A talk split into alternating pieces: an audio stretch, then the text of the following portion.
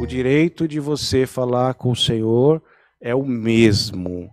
E o dele te ouvir, como o Senhor já disse, ele está te ouvindo. Te ouviu no passado, te ouviu, te ouve hoje e te ouvirá amanhã. Vai te socorrer, vai te ajudar. Glória a Deus, mas a partir de hoje aleluia, seja mais pronto a ouvir a voz do Senhor ao teu coração. Busca a confirmação, aleluia, para algo que o Senhor requerer de ti. De joelhos ele te dará essa confirmação.